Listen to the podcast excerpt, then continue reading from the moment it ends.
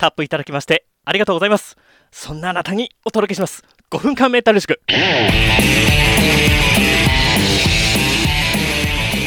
はい、こんにちは。ガンリョウです、えーパワハラやうつ病を経まして、現在はメンタル系の書籍を複数出版しております。で、今日お話しするテーマがですね、HSP であることを周囲に言うべきか問題についてです。この HSP というのは感受性が敏感すぎて人の表情ですとか感情あとは音や匂いだとかに非常に敏感な気質の人たちのことでしてでこの HSP の話題を語る上でほとんど必ずですね HSP であることを周囲に言って理解を得るべきかどうかっていう問題っていうのが出てくるんですね。でこの問題に関して僕自身の持論をですね独断と偏見を交えてお話ししようかと思いますのでまあ一意見として参考にしていただければいいなと思います。この HSP であることを周囲に言うべきか言わないべきかっていうのは結論時と場合によるっていう話ですね。でこの時と場合を間違えてしまうと正直厄介なことになってしまうと思ってますのでですので今回は HSP であることを周囲に言うべき場面言わないべき場面はどこやねんっていう話をお話ししてみようかなと思います。では個人的に HSP であることを言わないべきシーンっていうのはどこかと言いますとこれ結論職場ですね。でよほどのベンチャーでもない限り大体職場っていうのは10人以上ぐらいは人がいると思うんですね。でなぜそういったその職場で HSP であることを公言しちゃうとまずいのかっていうのは2つあると思ってましてで1つ目が HSP という概念は言うほど世間に浸透していないというところとで2つ目は世間に浸透していない概念を嘘や迷信だと言い張る人っていうのが一定数存在するっていうところですね。例えばこれ、うつ病を一つ例にとってみてもですね、未だにうつ病は甘えだとか本人の努力不足っていうふうに片付けてしまう人っていうのがたくさんいてですね、で自分のわからないものはわからないものっていうふうに置いとくんじゃなくて、自分のわからないものは嘘や迷信というふうに片付ける人っていうのが日本にはもう歌舞伎町のゴキブリぐらいいっぱいいまして、で、そんな中ですね、自分は HSP で繊細な人間なんだなんて言おうもんならですね、この根性論体育会系の脳筋ゴリラたちの格好のサンドバッグになってしまうことは、まあ可能性は高いと思いますので、えー間違ってもですね、その職場で HSP だっていうことは、うかつに言わない方がいいんじゃないかな、というふうに個人的な、えー見解として、えー思っています。では逆にですね、HSP であることを言うべきシーンっていうのはどこなのかっていうとこなんですけども、これは一緒に暮らすパートナーがいるときですね。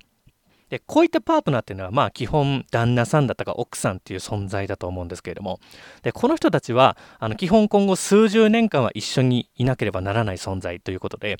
この先死ぬまで添い遂げなければいけないというところで、お互いの特性を理解し合っていないと、えーかなりしんどりっていう話ですね。じゃあこの職場と何が違うのかと。職場も数十年間過ごすことには変わりないだろうっていう話があるかもしれないんですけどもこれはぶっちゃけ人数が関係してると思ってます。で人数が多ければ多いほどこの HSP のようなよくわからない概念っていうのは理解される可能性が、えー非常に低いと思ってまして。ただその相手が一人だった場合っていうのは全力で理解しに理解させに行った方がいいっていう話ですね。でそんなわけでそのパートナーに HSP であることを伝えるっていうところ。ここには営業力が必要になると思ってまして。でここでですね下手に HSP というあまり浸透性のない単語を使ってしまうとわからない単語に対してアレルギー反応を示してですね詐欺だとか宗教だとかで心配される可能性がなきにしもあらずですので。ここは一つですね、その繊細な気質で困っているっていうシーンをですね、一つ一つ根気強く説明する必要があると思うんですね。例えばこんな相談の仕方があると思います。例えばパートナーがですね、もうテレビを見ながら寝落ちされてしまうと、もうずっと音が鳴ってて寝られないので、その寝られないっていう状態が続いてしまうと睡眠不足になってしまって、次の日の、次の日の仕事に響いてしまってどうしても困ると。なのでせめてテレビを見るのは夜10時ぐらいまでにしてくれっていう風に相談するだとか、他に例えばその一緒に街に出かける買い物をするっていう時になっても自分は2時間以上人混みの中にいるともう疲れて頭が痛くなってしまうと。なのでそういった出かけることがあったらば2時間おきにどこかあの喫茶店入るなりあの公園のベンチで休ませてくれるなどあのちょっと考えてほしいと。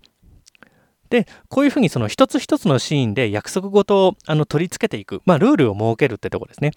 まあその代わりあの自分にできることあの例えばあなたも困ってる場面があったら自分にできることはあの極力やっていきたいのであのお互いに相談し合ってやっていきましょうというふうに相談するイメージですね。で、こういったことを相談するとですね、その伴侶の器というか、肝っ玉の大きさっていうのが、えー、試されるシーンになると思いますので、できればですね、結婚する前とか一緒に生活する前に、こういった相談っていうのはあらかじめしておくとですね、あの、まあ、関係がスムーズに、えー、今後の生活がスムーズにいくんじゃないかなと、まあ、こんな風に考えております。